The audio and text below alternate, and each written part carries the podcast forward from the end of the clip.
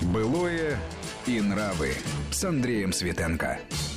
Это «Былое и нравы». С вами Андрей Светенко. И сегодня это называется «В Москве проездом». Ну, ко дню города, как вы уже догадались. Город глазами путешественников, гостей столицы, гостей Первопрестольной, что в первую очередь э, попадает э, на глаза приезжему вокзал, гостиница, трамваи, транспорт, сервис. Вот как это воспринималось э, в прошлом, чем радовала Москва, чем огорчала. Наш сегодняшний собеседник, э, знаток и историк э, Москвы, писатель Александр Васькин. Александр Анатольевич, приветствую вас. Здравствуйте. Ну так что, с, с чего начнем? Давайте с времен, когда вот и вокзалы только-только появились, и стало на чем можно приезжать в Москву. Да, совершенно верно. И первый московский вокзал, он известен нам сегодня под именем Ленинградский, а открылся он в 1851 году и долго назывался Николаевским, но оно и понятно, потому что построен был по указу Николая I. А, и вот в честь этого уже следующий император повелел называть его Николаевским. Иностранцы приезжали в Москву по железной дороге, естественно. И вот один из тех, кто оставил нам яркие воспоминания, Теофиль Готье, знаменитый французский писатель, путешественник. Он приехал в 1858 году в Россию и приехал в Москву, да, приехал э, на поезде. И вот я хочу процитировать из своей книги новой рассказы о жизни московских зданий и их обитателей удивительные впечатления Теофиля Готье от Москвы, вообще от москвичей, от России. Вот послушайте, это очень интересно, Андрей Сергеевич. Если в поезде едет какая-нибудь важная особа, то, поджидая ее, поезд придерживает свой пыл на несколько минут, если потребуется на четверть часа. Вот его почему-то это очень удивляло.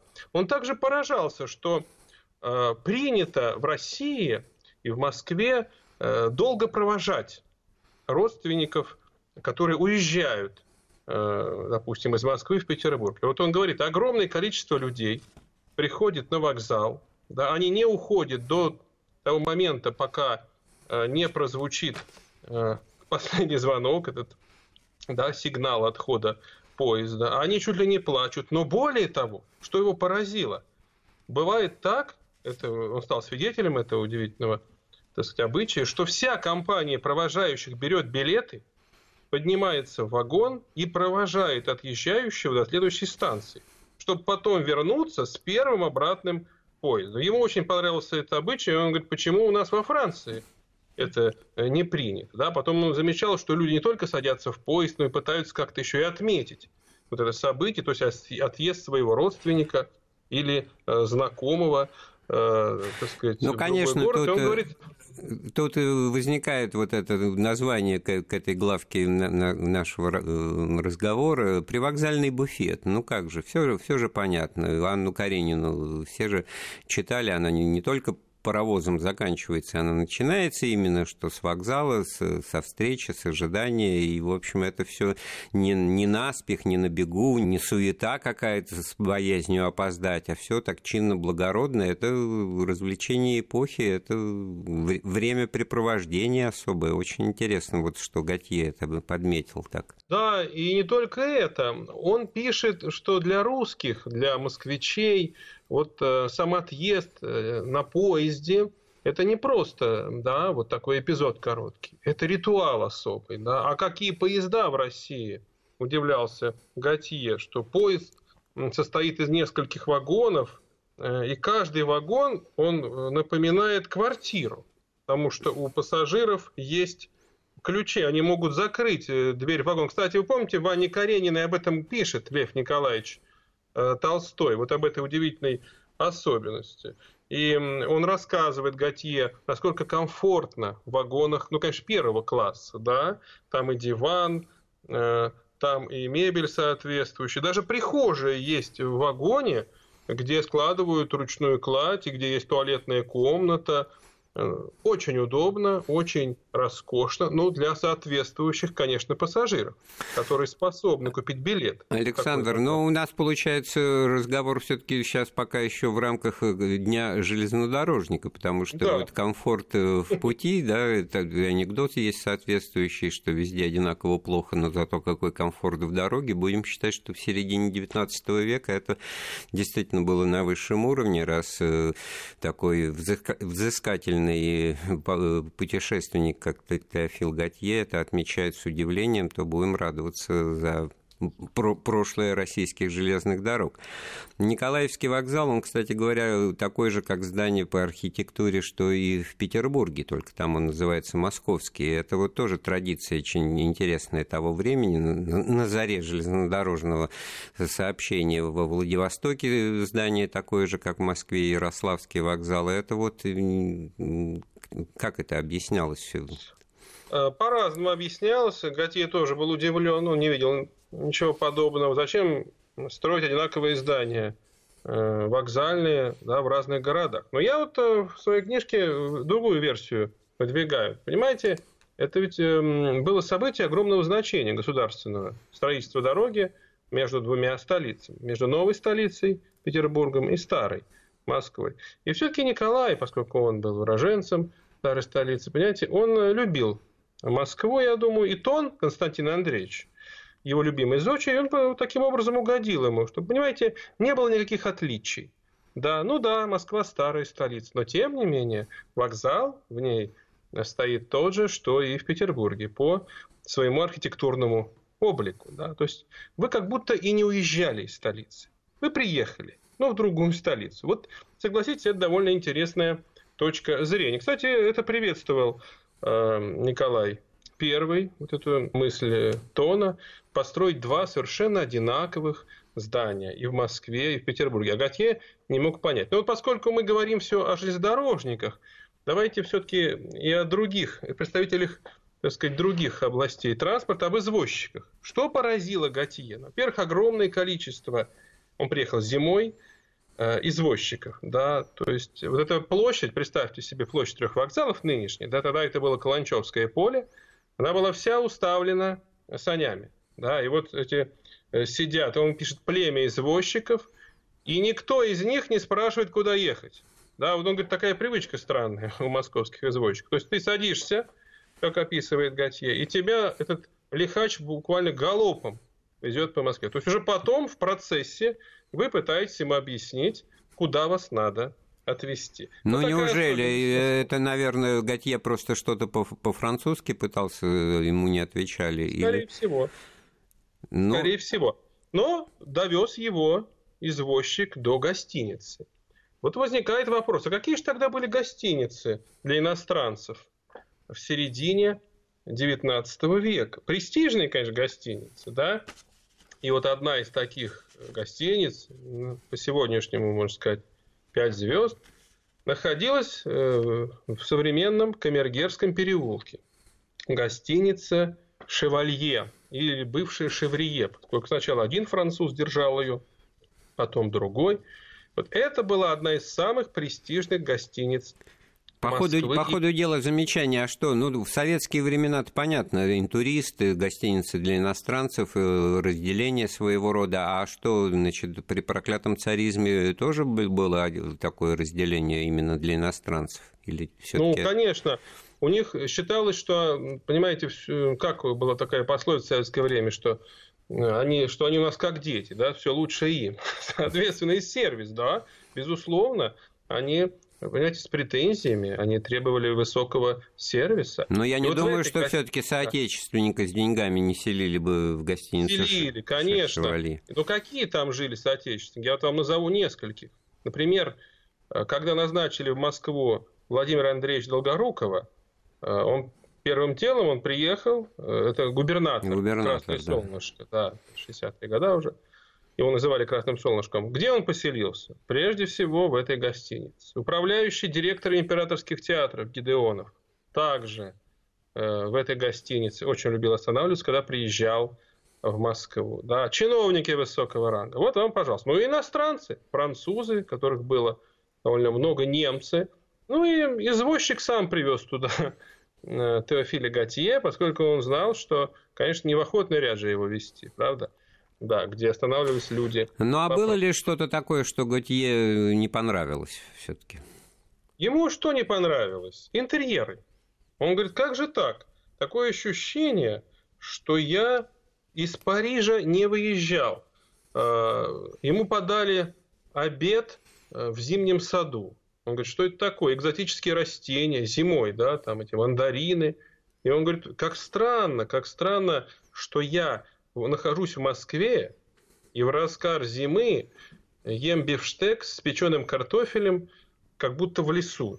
То есть там вот так, ну, зимний сад, да, понятно его описание. Так я сначала подумал, что ему не понравилось, будто бы он даже из Парижа не, не уезжал. Им, им не ну, угодишь вот он... иностранцам, все как в Париже, а, а им не нравится. Им хочется какой-то экзотики, медведей да, на улице. Да. Кстати, про, ну, мед... про медведей-то он вообще в шаге от этого, раз он как в лесу обедает в зимнем саду, значит. Он э, что увидел? Официанта. И он говорит, что что это странный официант какой-то. Э, как, одет он по, как будто в английском кафе находится. То, ну, понятно, да, с иголочки. А родился, видно, в Китае. Вот это вот впечатление иностранца Теофиля Готье. Дело не в этом, что официант был китайцем. Я вот э, немножко здесь поясню. А, дело совсем в другом. Вот э, в ту эпоху, в XIX веке, Э, вот этот э, бизнес да, официантов, трактирных, половых, да, эм, он э, был поделен между двумя большими группами людей. Значит, во-первых, ярославцы, белотельцы их называли. И вторая группа – касимовские татары. Вот почему он увидел официанта и говорит, что он из Китая. Да, то есть вот эти две группы э, людей работали, да из поколения в поколение, я вам хочу сказать. Вот это очень работали... интересная деталь, локализация, да, такая, в общем-то, понятная перекличка, ну, и сегодняшним днем по, по ряду, так сказать, бизнесов и сфер деятельности, что-то такое, значит, э, воспроизводится этнически, будем так говорить, а вот это белотельцы, да, ярославцы – Ярославцы, да. как э, люди, работавшие в гостиничном, ресторанном бизнесе в Первопрестольной, очень интересно. И касимовские татары, да. Да. Ну, причем, понимаете, конечно, они между собой конкурировали. Но вот в охотном ряду были трактиры. Вот там работали ярославцы. Из Углича, из Рыбинска. Причем, понимаете, они настолько были богаты, у них э, двухэтажные дома стояли на родине, конечно, они в Москве, докрыты еще там, понимаете, железом. Это очень важно. Да? То есть вот к этому виду деятельности они своих детей, внуков приучали постоянно. Несколько поколений эти места не передавались другим людям. Да?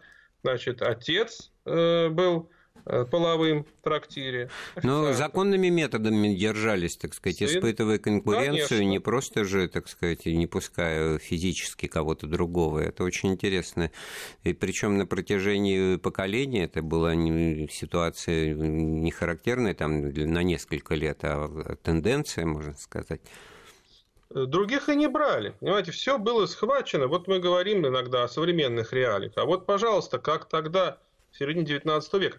Но чем же кормили Теофиля Готье? Это же самое интересное, наверное, да, и других иностранцев, и постояльцев этой дорогой гостиницы. Я вот в своей книжке э, привожу небольшой отрывок из меню. Э, закуска. Сыр из бри, так э, называется. Сардины, язык из оленя. А вот и обед. Суп раковый с двумя сортами пирожков, растягаясь визигой и фаршем, слоеные витушки с кнелью, говяжье филе с густым соусом. Ну вот жалко, конечно, радиослушателей, потому что невозможно все это перечислить. Кормили очень хорошо. У нас через очень. минутку будет перерыв. Кто-то может сбегать к холодильнику и достать вот э, оленей Провансаль язык э, или судака. бри. Кто-то может достать провансаль судака. Это было фирменное блюдо э, с майонезом. Там морковка, укроп.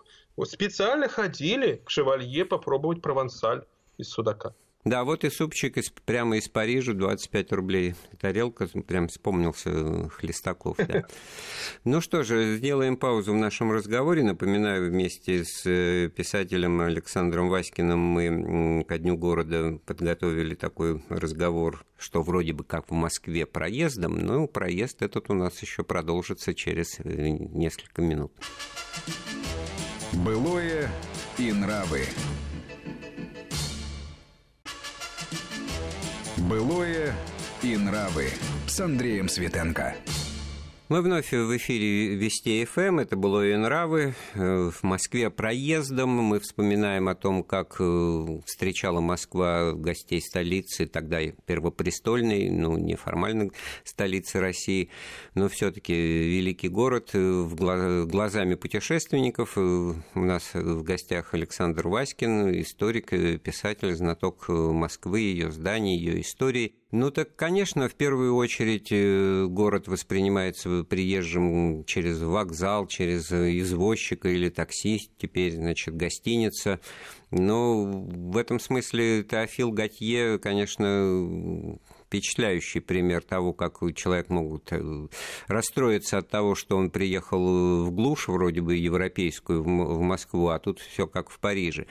Ну, а кроме него какие-то интересные наблюдения можно привести? Ну, конечно, мы можем плавно перейти уже к другой эпохе, начало 20 века, когда еще один э, француз оказался в гостеприимной Москве.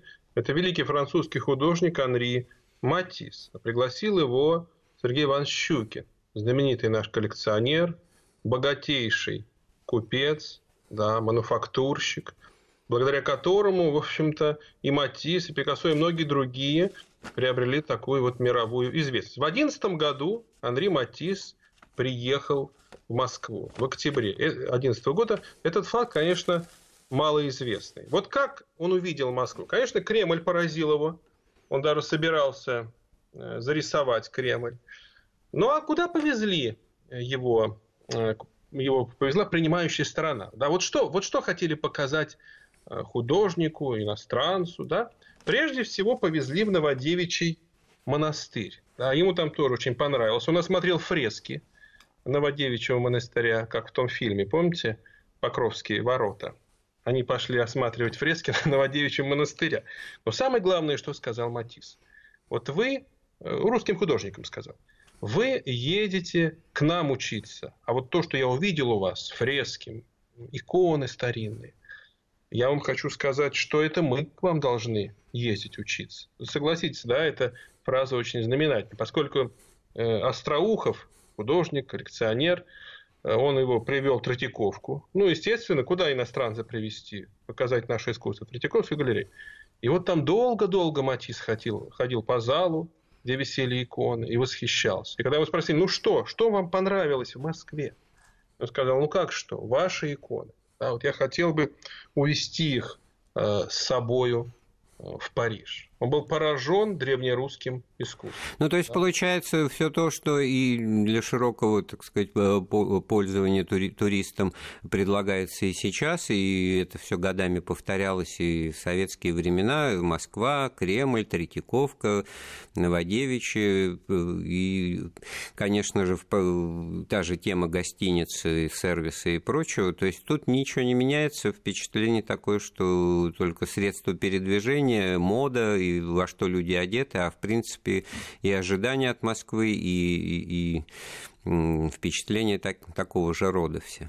Совершенно верно. Конечно, он жил у Щукина, а не в гостинице. Хотя первоклассные гостиницы уже тогда были к услугам и иностранцам, иностранцев, и, так сказать, богатых э, россиян.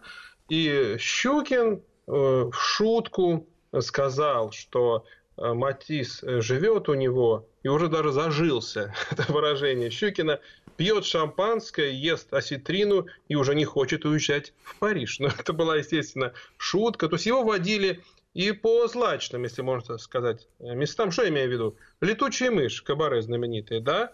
Э, в Низняковском переулке, в этом первом московском небоскребе, доме Нернзея. Никита Балиев, хозяин этого кабаре просто, знаете, упрашивал Щукин, приведите, приведите Матис. Его там чествовали, как самого главного э, гостя. Матис э, был поражен столь э, ошеломительным приемом, потому что в Париже к нему так не относились, я хочу отметить.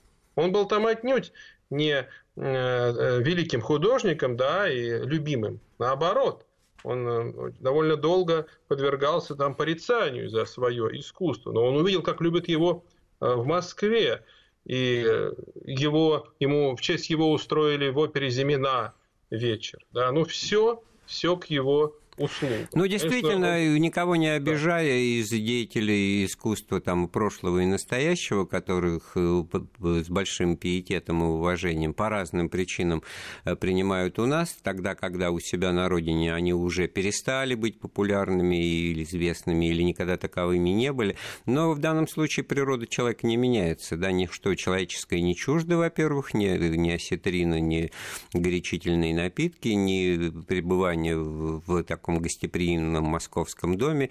Это просто иллюстрация, вот известная тоже, разбросана по множеству источников в истории, что Москва отличалась вот и хлебосольством, и таким радушием, в отличие от холодного такого академического, а сам Каренин, так сказать, Петербурга. Вот тут такая э, грань отличия, значит, для Москвы э, просто подтверждается вашими э, рассказиками.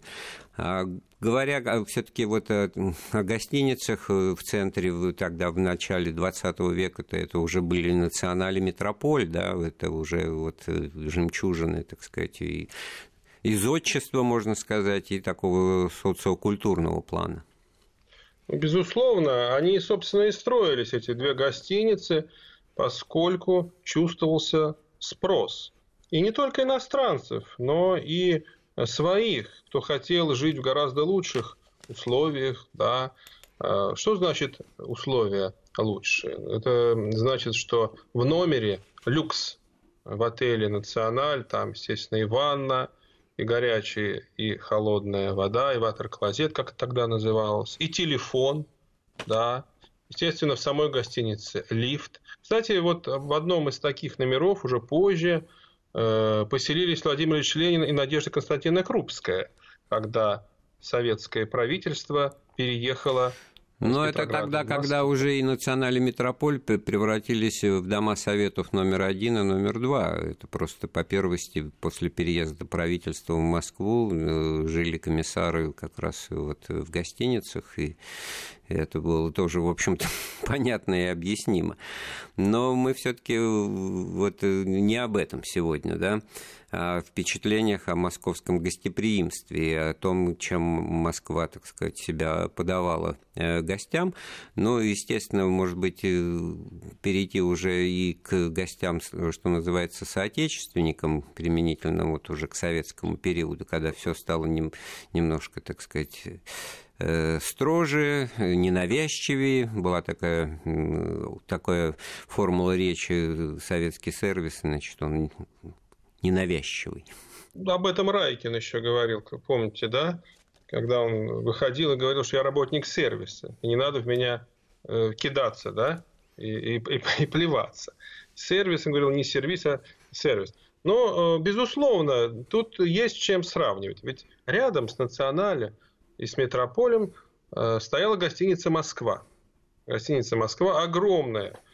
Ну, она и сейчас стоит перестроенная, как бы. Да, но это было немного, конечно, сейчас немного не то, что тогда было построено по проекту архитекторов во главе э, с Алексеем Щусевым. Эта гостиница строилась для размещения делегатов многочисленных съездов, которые в 30-е годы Э, очень часто в Москве проводились. Да? Съезды колхозников, партийные съезды, они, правда, были не так часто, всевозможные совещания. Вот этого уровня гостиницы, вот таких гостиниц не хватало. Вот почему на месте охотного ряда, этого старинного московского рынка с его трактирами, с его рядами, где можно было даже слона купить, как говорит, да, настолько вот место было ходовое, центровое. Да?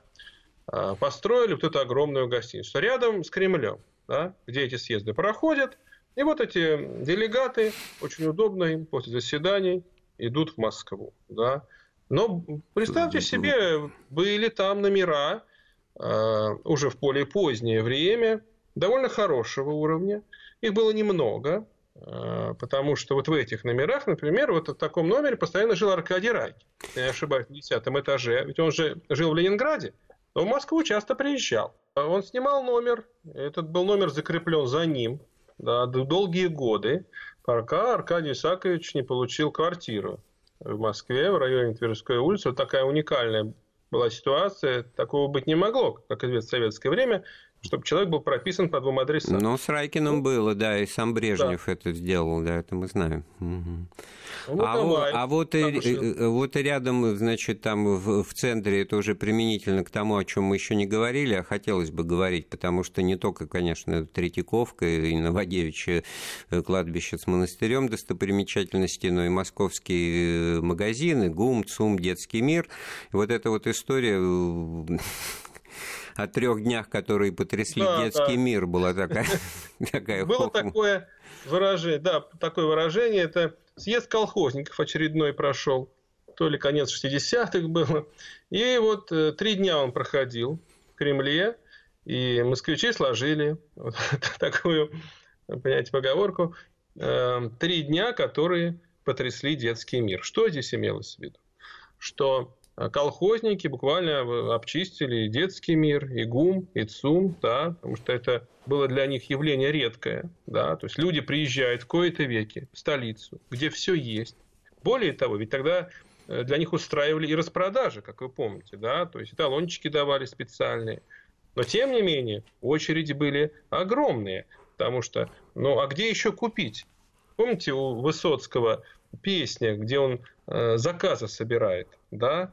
Там для снохи даху, вот так у него рифмуется и тому подобное. Ох, вот я тоже... и самого себя помню на лестнице в детского мира со второго на четвертый этаж за китайскими пехорками осень 64 -го года.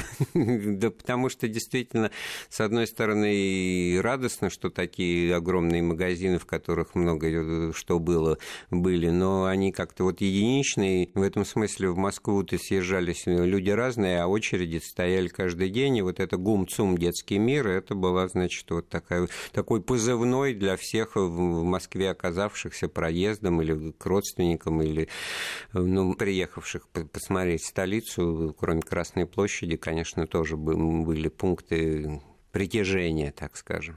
Ну, безусловно, там и очередь стояла и в Мавзолей, и очередь стояла и в ГУМ. Ой, Вознесенский, знаете? да, вы знаете, такое стихотворение да. написал, значит, за которое его очень сильно ругали, потому что там московиты, мозговиты, их ум выстраивается в очередь э, к зданию под названием ГУМ. И ему, значит, сказали, что не в ГУМ это все, а в Мавзолей. Ну, в данном случае это все перед глазами и на глазах у миллионов людей происходило, так что о чем тут спорить, и то, и другое был.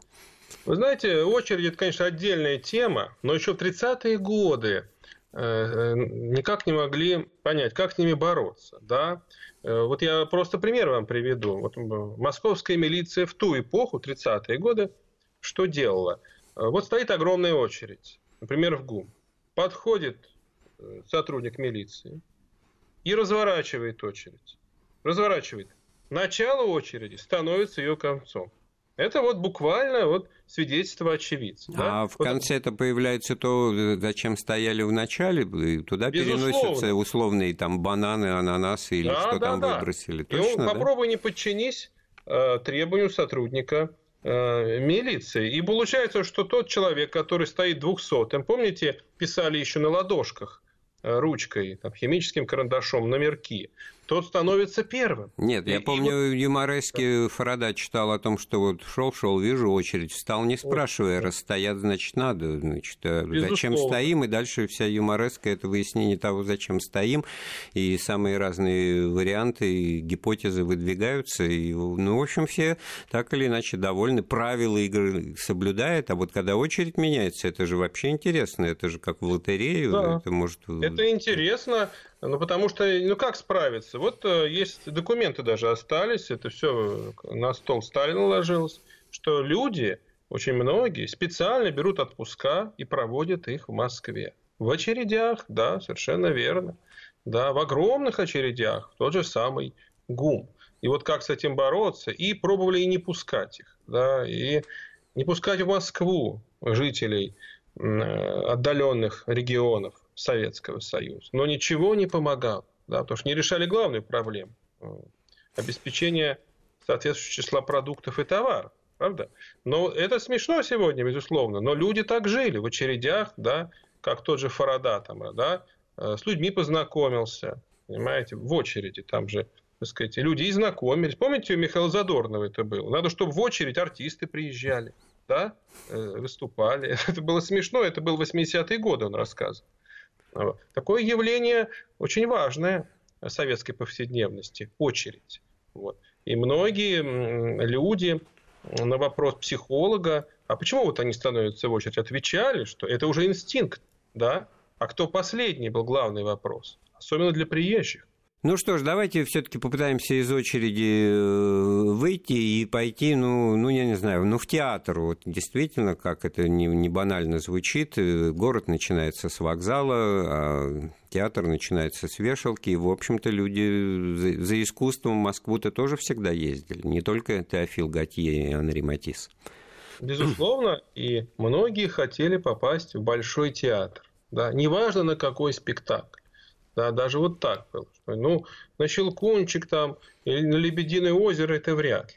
Вообще попасть в Большой театр, пускай даже на какую-то заштатную э, оперу. Ну так, Кстати, заштатных вот в Большом не бывало. Это Большой ну театр, ну, вот вы сами расскажу. сказали, это фирма. Да. да, расскажу сейчас один из случаев. Э, существовали такие оперы советских композиторов. Да, например, опера «Октябрь», «Мурадель». И на нее очень тяжело продавались билеты. И директор Большого театра Чулаки, он придумал, что билеты надо в нагрузку продавать. Да? Ну, например, к Евгению Онегину еще на октябрь опера такой. Или опера «Мать» Хренникова. Или «Декабристы» Шапорина. Очень тяжело раскупались билеты. Ну, практически, так сказать, ну, это, это была трагедия. Была такая опера Никита Вершинин Кабалевского. Там Лемешев пел. Да, даже туда не брали билеты. Но помогали всегда вот, гости столицы. Выражение, да, москвичи и гости столицы. Они покупали любые билеты. Потому что они на три дня в Москве, да, они набегались по магазинам, устали, а вечером они могут вот так вот отдохнуть. И неважно, что уже звучит из, из оркестровой ямы. Да? Поэтому и здесь была тоже проблема. Но э, гости столицы, безусловно, помогали ее решать вот тому же Большому театру. А современник возьмите, какие очереди тоже стояли, на Таганку.